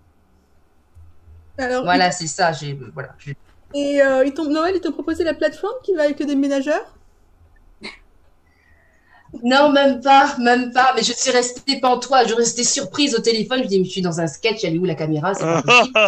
Et, euh, et là, euh, même le déménageur, parce que du coup, je me suis dit, c'est pas possible. Je fais au culot. Je dis, mais vous savez, on n'a pas les assurances. On l'aurait bien fait. On vous comprend, madame, mais on n'a pas les assurances si votre enfant le fait tomber. C'est pas un meuble. Je dis, ben, il me semblait aussi, mais je me suis dit, j'appelle parce que je trouve ça tellement extra extraordinaire que.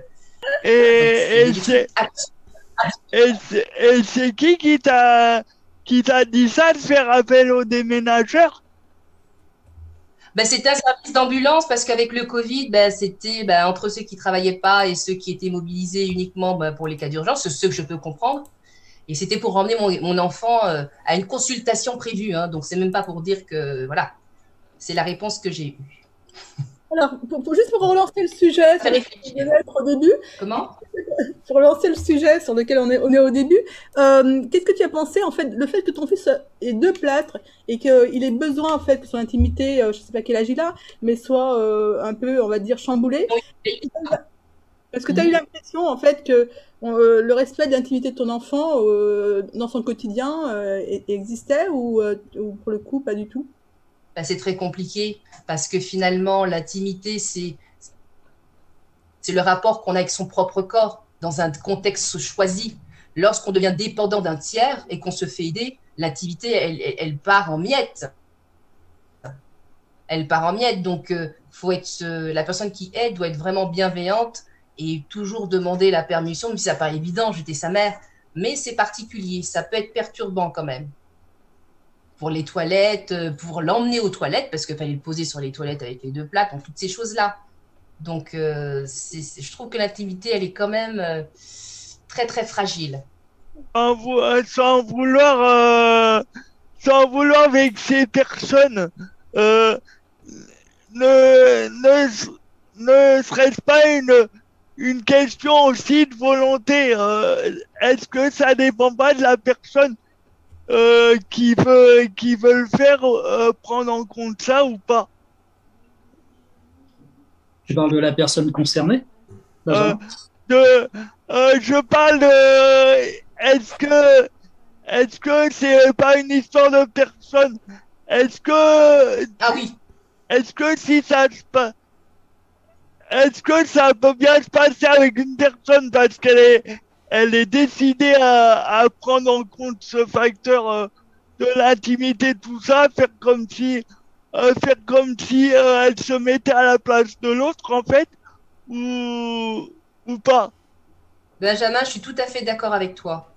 Parce que même sans, sans être en situation de handicap, lorsqu'on fait une toilette à une personne âgée ou une per- personne qui demande à être aidée, il y a des choses que l'on peut faire auxquelles on doit penser, qu'on soit soignant ou pas. Tout simplement qu'on découvre l'intimité pour faire une toilette, donc euh, voilà, du sexe et des fesses, ça me paraît judicieux euh, qu'il faut mettre une serviette ne pas exposer la personne comme ça, même si vous êtes que deux dans la pièce.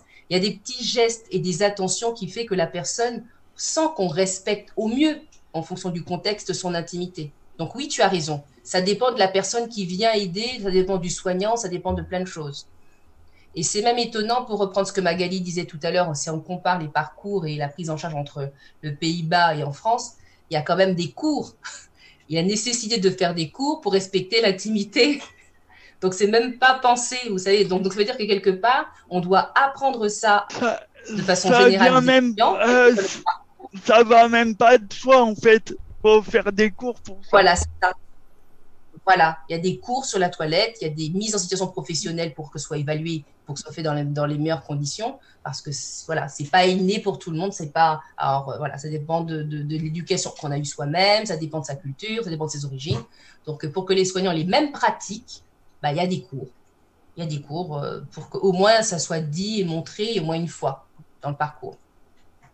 En même temps, Il y si a- je peux me permettre a- de faire euh, du diable, mais je pense qu'il y a personne qui est tout blanc et personne qui est tout noir. Et on peut parfois se trouver aussi dans des situations où finalement, euh, eh ben, les personnes où c'est plutôt sympa de dire ah ben oui, mais les pauvres et les personnes euh, qui viennent pour faire les toilettes et qui font ça vite, vite, vite.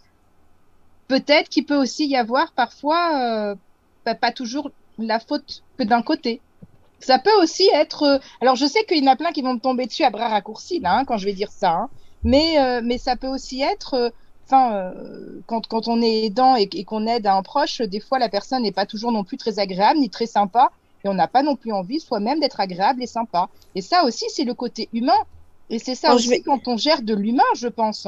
Je vais pas tomber, je vais pas tomber dessus, Magali, mais euh, mais ça rejoint un petit peu ce que je disais tout à l'heure, c'est que l'important c'est le dialogue et le dialogue c'est à deux.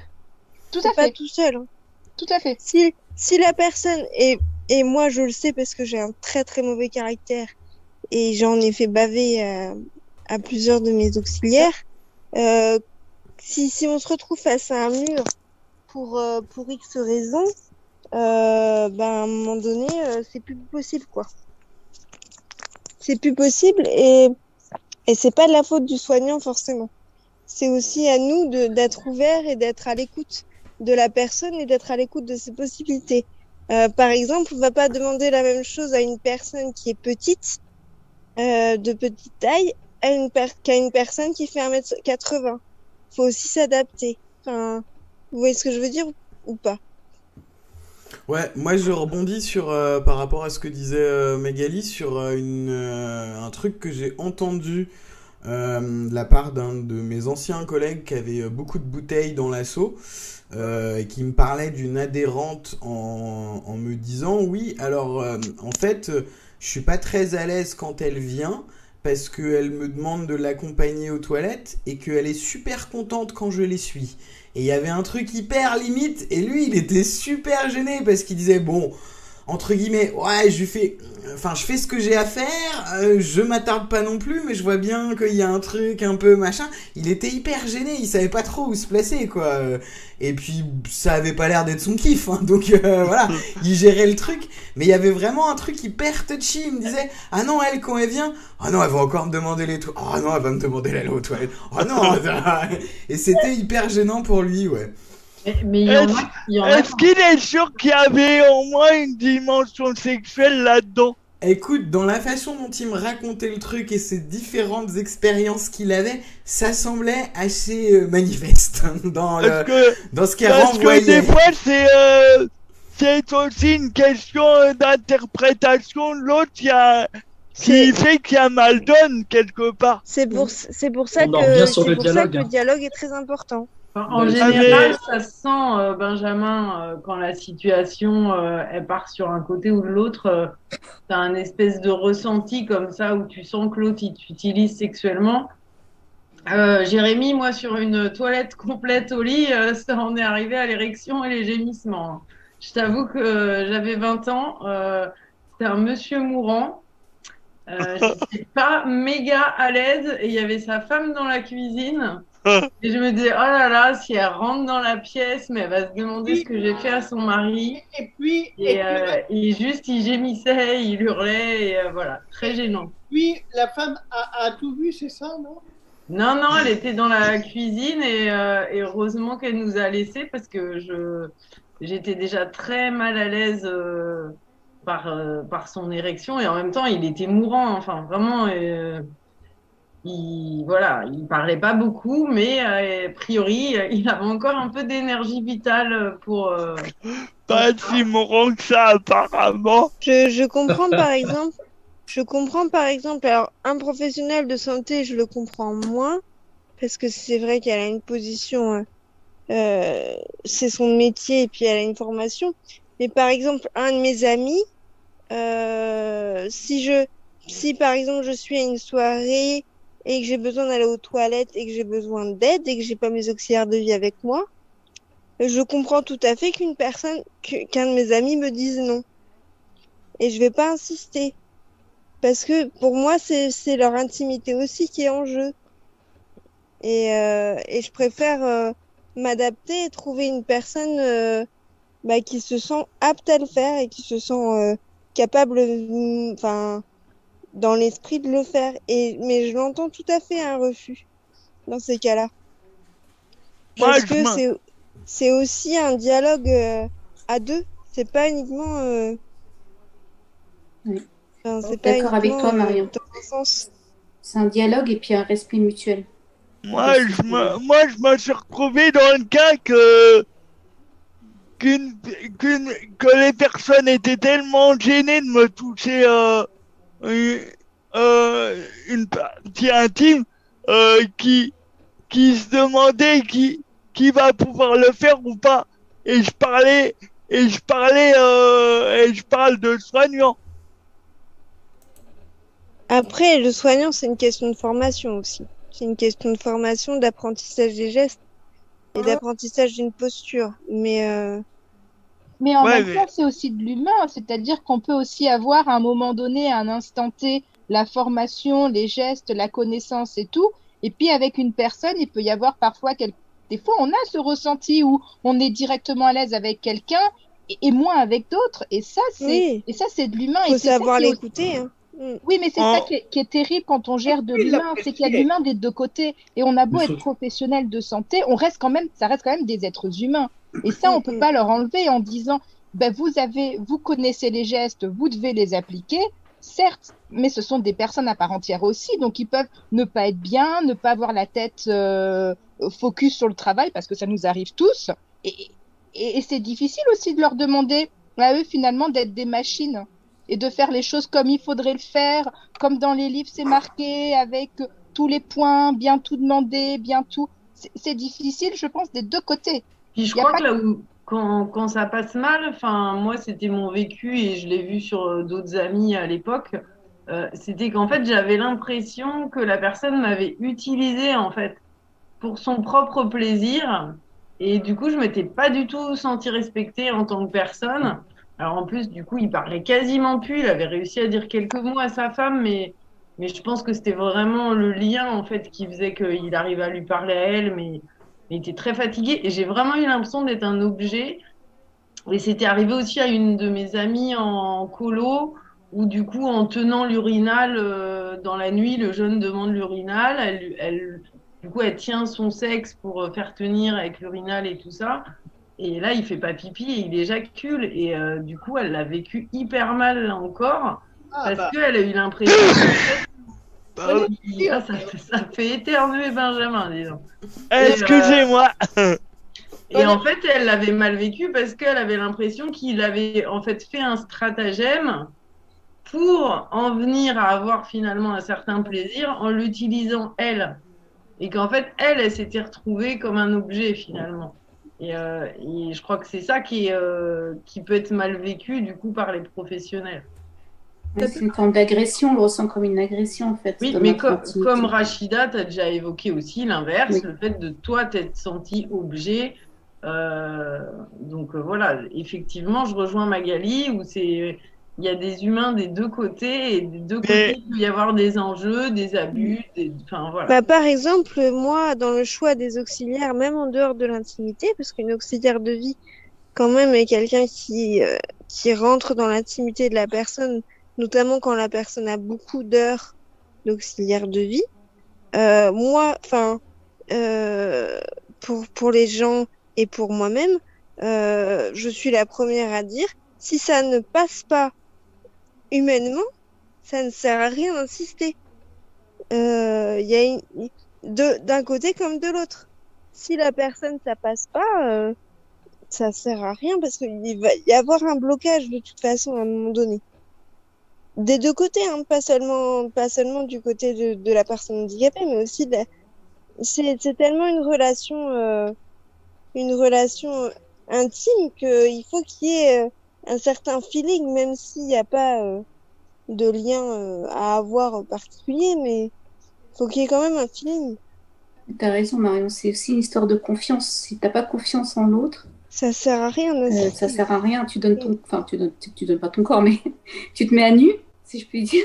Si, on Et a- du coup, euh, d'autres personnes peuvent toucher ton corps. Et du coup, s'il n'y a pas cette notion de, de confiance, que ce soit vers, le soignant ou vers la, la personne en demande, euh, bah, et justement, au bout d'un moment, euh, s'il n'y a pas de feeling, si ça passe pas et que cette confiance ne s'installe pas, euh, à un moment, à un moment, il y, a- il y aura quelque chose qui fera que ça ira pas.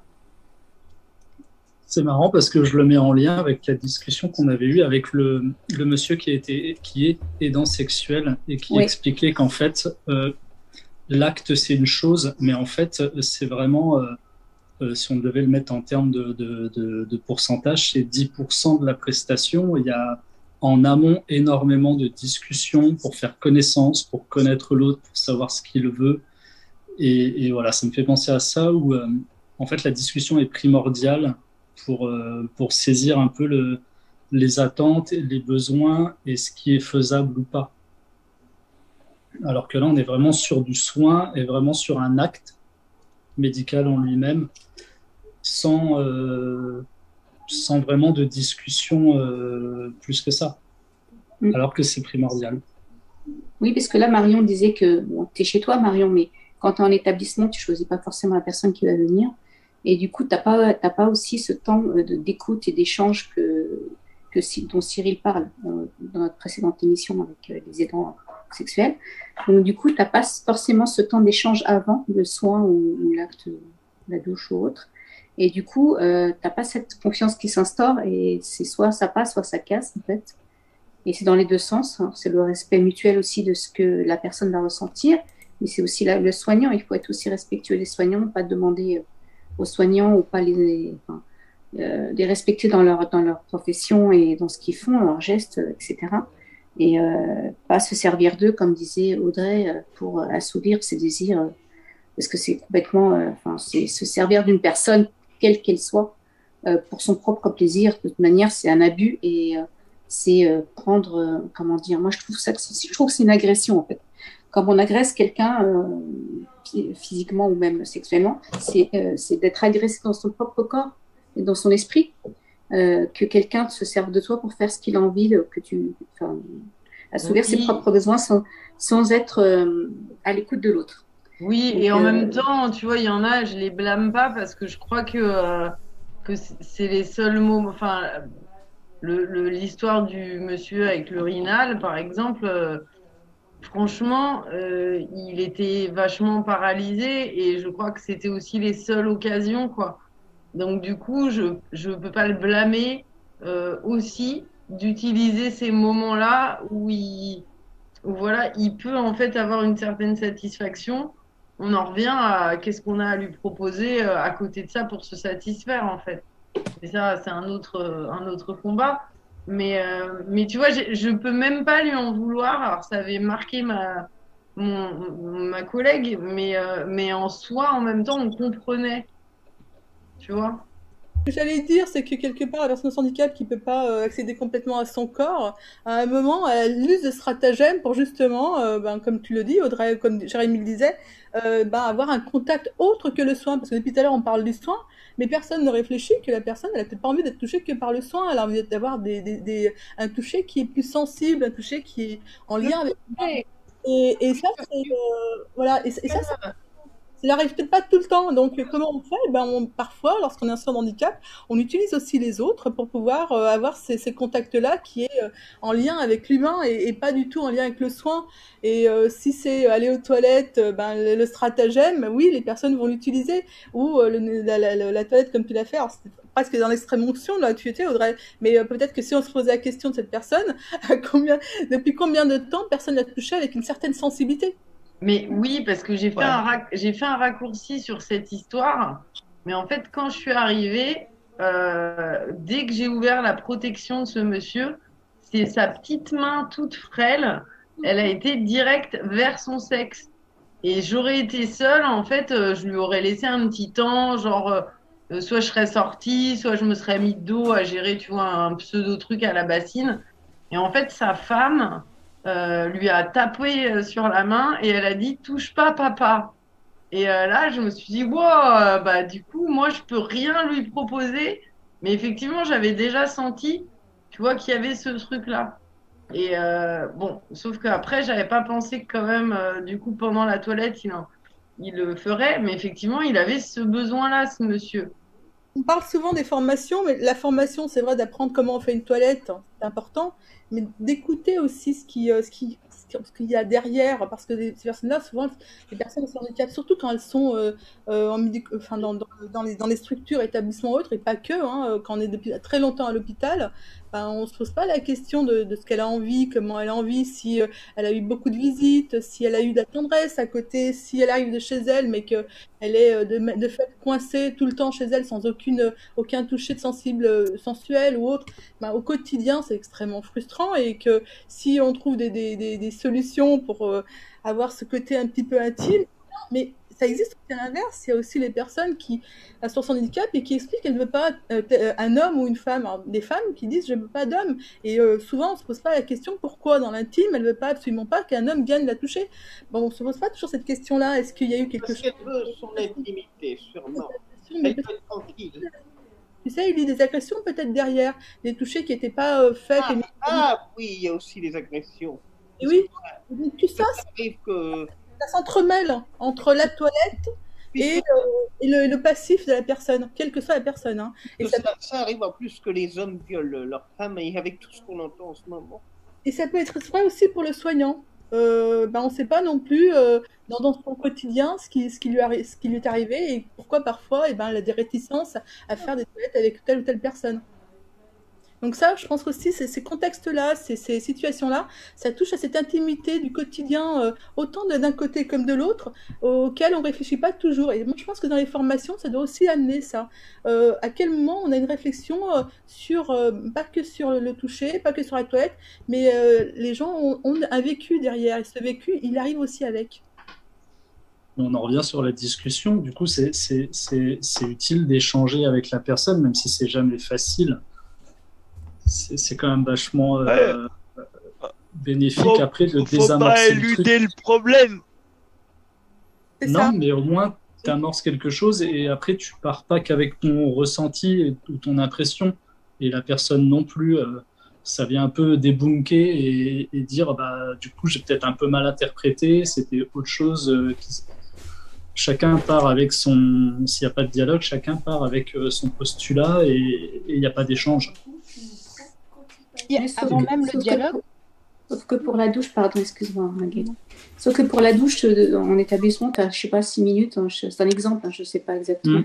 Mais en six minutes, tu n'as pas le temps de parler. Euh, on, on, te prend, on te met dans la douche. euh, je, parlais de l'exemple, je parlais de l'exemple précis d'Audrey, de sa collègue. Euh, de, Ouais. de- Voilà, ça se trouve, euh, peut-être, et au final, peut-être pas, et peut-être que ça aurait été bien d'en parler avec lui après et savoir euh, qu'est-ce qui était possible de faire ou de mettre en place, ou voilà.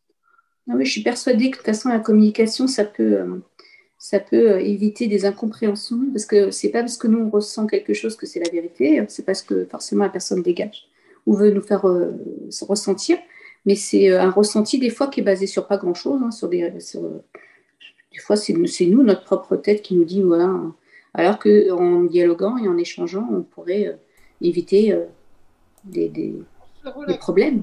Je suis d'accord avec toi, tout à fait. Relaxant. Magali, tu voulais euh, intervenir? Oui, je voulais aussi dire qu'il y a aussi une certaine part de l'éducation, parce que finalement, ça s'apprend de se toucher. Oui. Et si on l'apprend pas, et si on n'apprend pas aux personnes handicapées, en situation de handicap, on va faire politiquement correct, bah, ils ont besoin de l'aide de quelqu'un, du coup. Mais il faut des fois, parfois, tout bêtement apprendre aussi. On, on apprend. Alors, euh, un enfant euh, neurotypique va l'apprendre souvent tout seul. Euh, Mais un enfant qui euh, qui n'est pas neurotypique ou qui a un handicap ou qui ne peut pas le faire seul, eh ben, il faut lui apprendre, il faut lui montrer, il faut lui expliquer comment faire. Et, et ça, euh, ben, c'est vrai que c'est euh, ça. Des fois, ça peut aussi commencer par là, finalement, par l'apprentissage. Mais même un enfant neurotypique, on peut lui apprendre. Même un enfant neurotypique, on peut lui apprendre, oui. Mais, mais disons encore plus à un enfant qui n'est pas neurotypique. Bah, déjà, il faut qu'il sache qu'il a le droit de le faire et puis que c'est pas euh, tabou, c'est pas euh, déjà expliquer ça, déjà le- lui dire que c'est normal, que voilà. Et puis après, essayer de lui- de lui apprendre, enfin, de lui dire qu'il peut le faire et qu'il y a plusieurs manières de faire.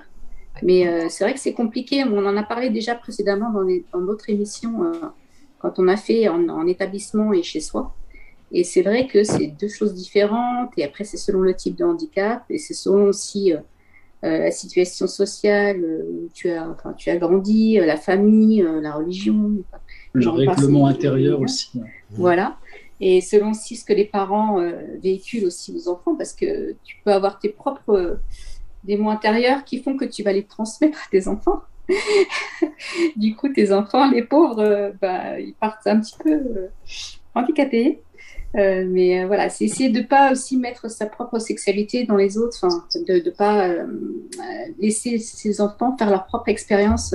c'est compliqué, même quand on est parent, même quand on est bienveillant et qu'on a envie que ça se passe bien. On veut tout savoir sur tes démons intérieurs, Rachida. Oh, il y en a trop. Il y en a trop. Il faudrait on fera une émission sur mon, mes démons intérieurs, je te promets. Mais, il y en a beaucoup trop, Benjamin, tu me connais, euh, je suis un peu perturbée euh, intérieurement.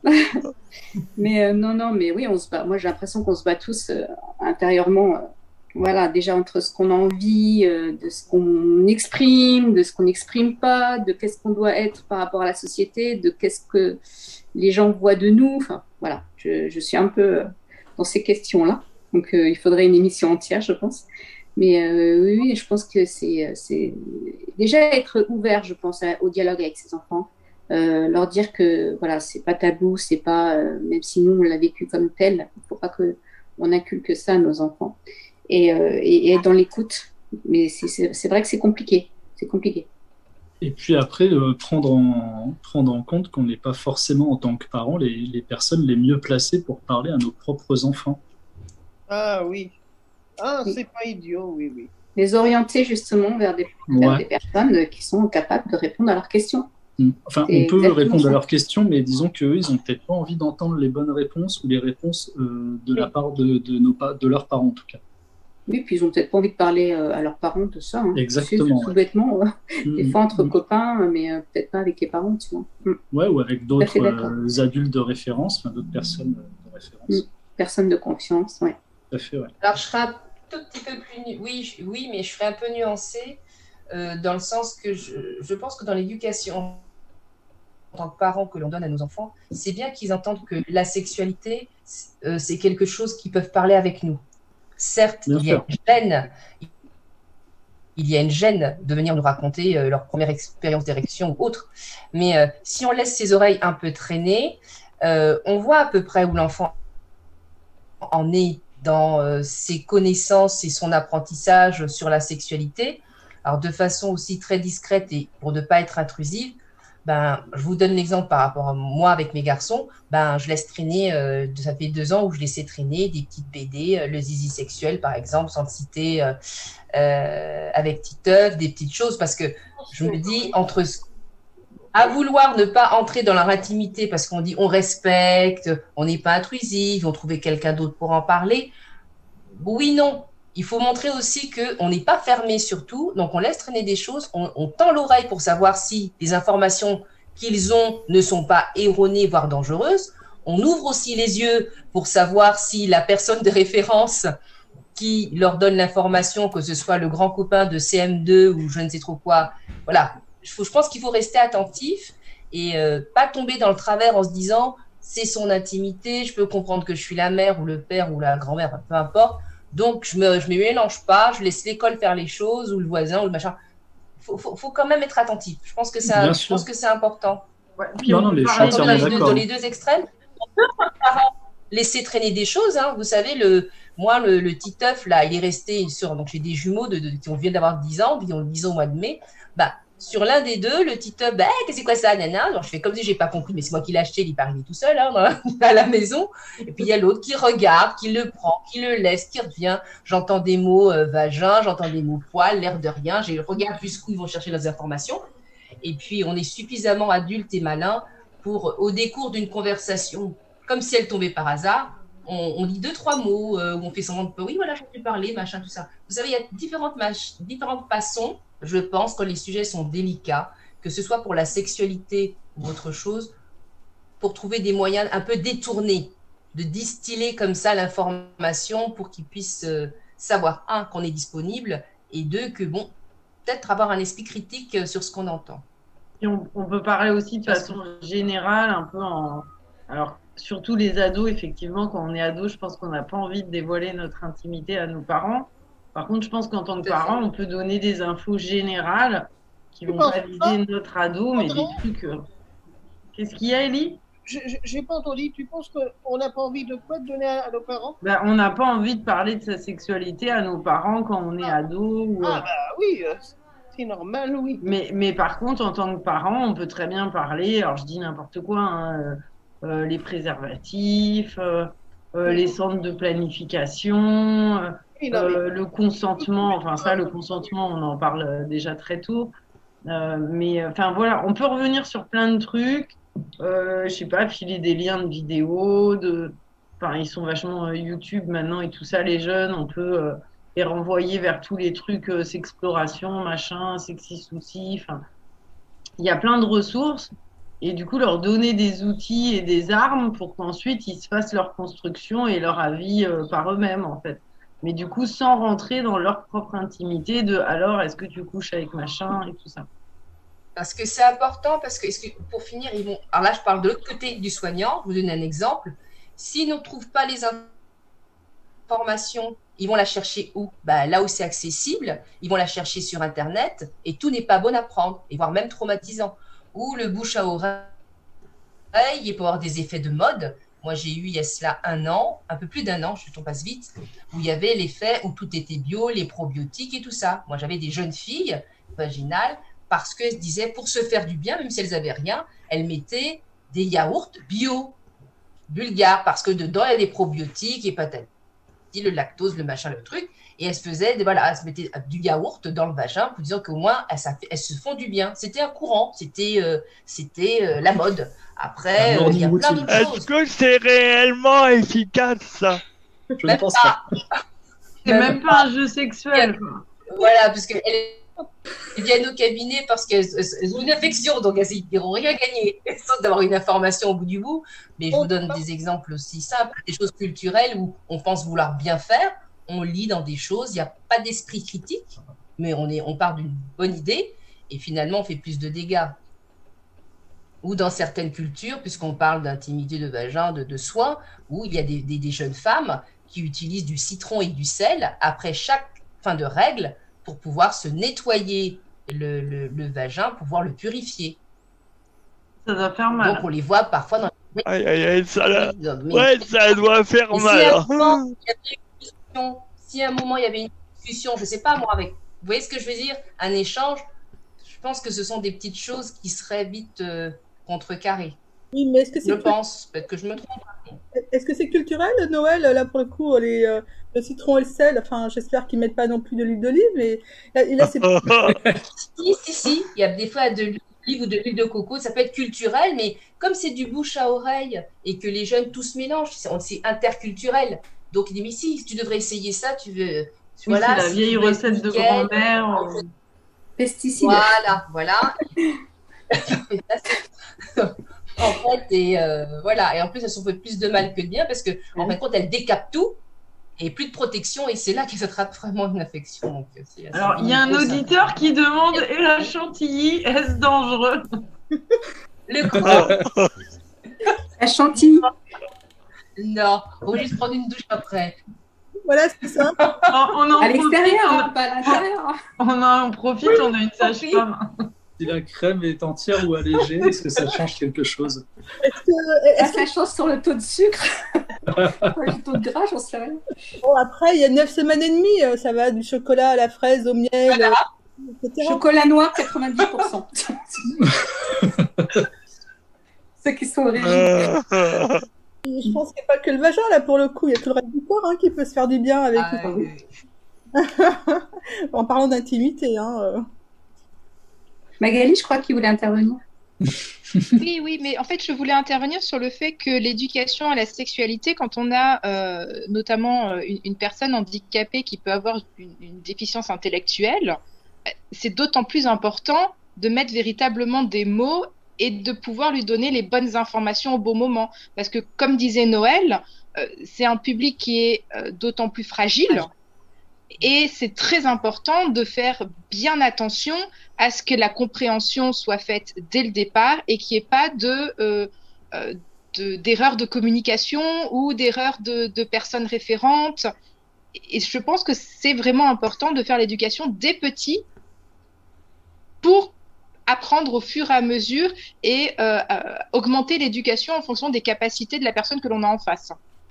Mais c'est très compliqué pour le consentement, de savoir ce que ça Mhm. implique. Euh, c'est vraiment des personnes qui ont besoin qu'on leur explique avec des mots quand même assez simples.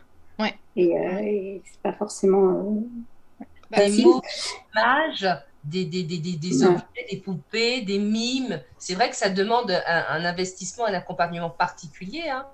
Oui, oui, oui. Bah, Euh, mais Pour ma fille, c'est le cas. C'est un gros problème. Et en plus, euh, en tant que personne autiste, elle a beaucoup de difficultés à se situer dans un genre et dans une sexualité. Donc, euh, c'est une question qui revient toujours. Qu'est-ce que c'est qu'un garçon? Qu'est-ce que c'est qu'une fille? Euh, Qu'est-ce que c'est? Pourquoi est-ce qu'on doit être un garçon et avoir un zizi? Est-ce qu'on peut être une fille et avoir un zizi? C'est des questions qui reviennent et il faut trouver des explications parce que tant que les explications ne sont pas données, qu'elles ne sont pas claires, la page ne peut pas être tournée. Donc, c'est des choses qui reviennent, qui sont toujours sur le tapis et qui sont toujours en, en recherche de réponses. Pour moi, Euh. d'où l'intérêt de véritablement avoir euh, des, des, des, des, des, des papiers, des liens, des, des professionnels autour qui sont sensibilisés, formés et qui pourront accompagner au mieux euh, pour pouvoir répondre à toutes ces questions. des outils adaptés. Enfin, Oui. ouais. Moi, Ellie, tu voulais dire quelque chose? Euh, Remets ton micro si tu veux parler.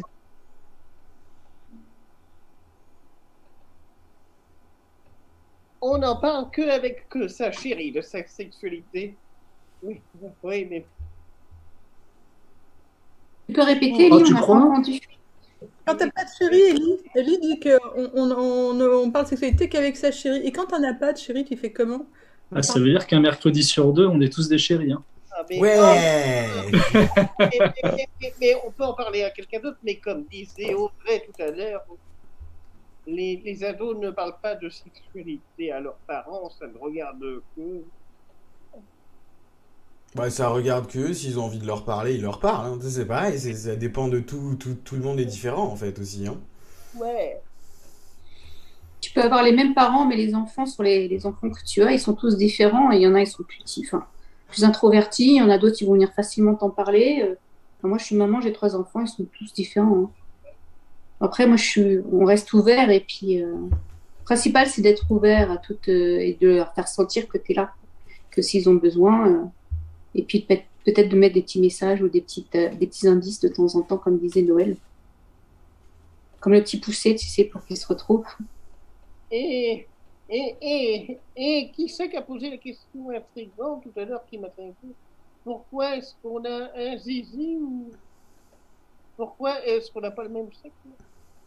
Alors, Vas-y, Magali, parce que tu sais très bien que dans les déficiences intellectuelles. euh, Oui, c'est c'est ma fille en fait. Euh, be- beaucoup de personnes autistes ont du mal à se, à se reconnaître dans un genre bien défini, euh, c'est-à-dire euh, véritablement binaire. Un zizi, c'est un garçon, une vulve, c'est une femme.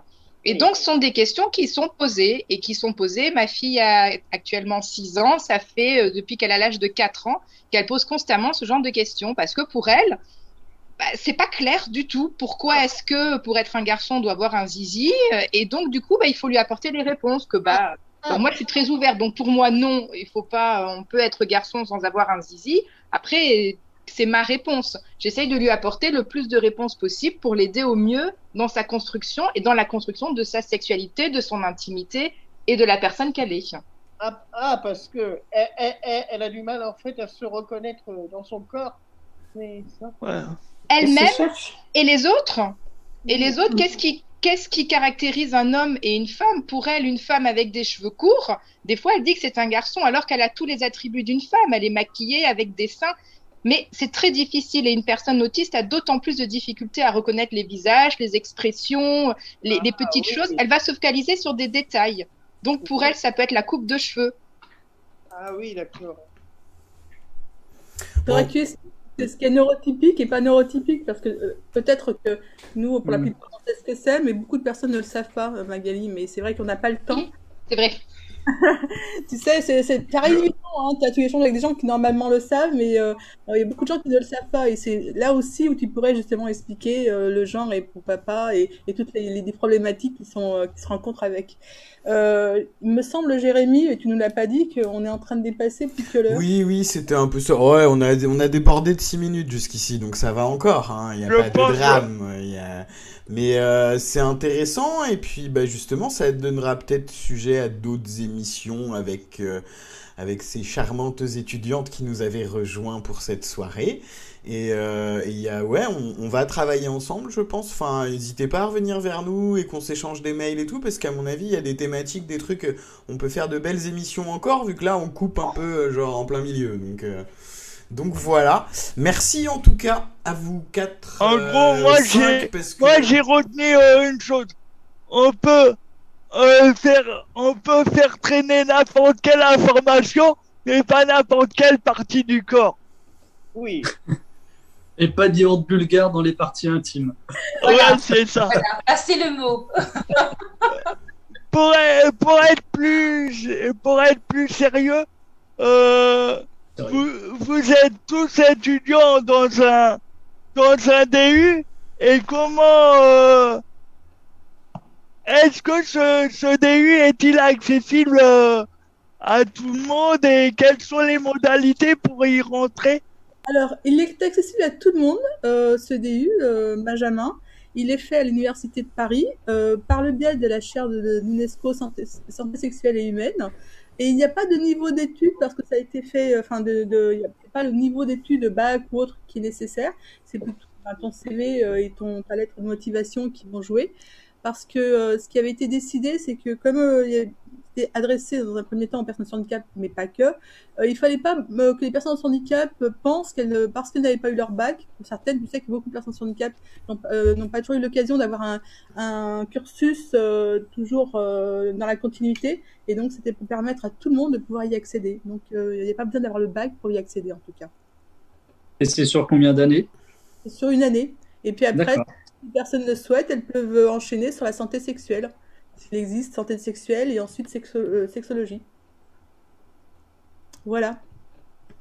Est-ce que j'ai répondu à toutes les questions? Oui, euh, oui, euh, je ne sais pas. Peut-être que quelqu'un d'autre a une autre question. Euh, moi, ma question, c'est euh, c'est quand est-ce que je vous coupe la chic? Parce que sinon, on Oui, va vraiment déborder. Moi, je voulais juste remercier, remercier nos invités. Merci de- d'avoir partagé votre expérience, de nous avoir parlé à cœur ouvert de votre vie, de vos parcours. Merci beaucoup et j'ai hâte de vous revoir dans une prochaine émission. Merci à vous. Moi, pour faire court, Merci. euh, merci pour cette belle émission, voilà. Au revoir. Eh ben, merci. Au revoir. Salut. Et puis, du coup, un petit coup de générique. Allez. La sexualité n'est pas une histoire à dormir debout. Non, La sexualité n'est pas une histoire à dormir debout. non, non. La sexualité n'est pas une histoire à dormir debout. Bah non. La sexualité n'est pas une histoire à dormir debout. Ah non, jamais.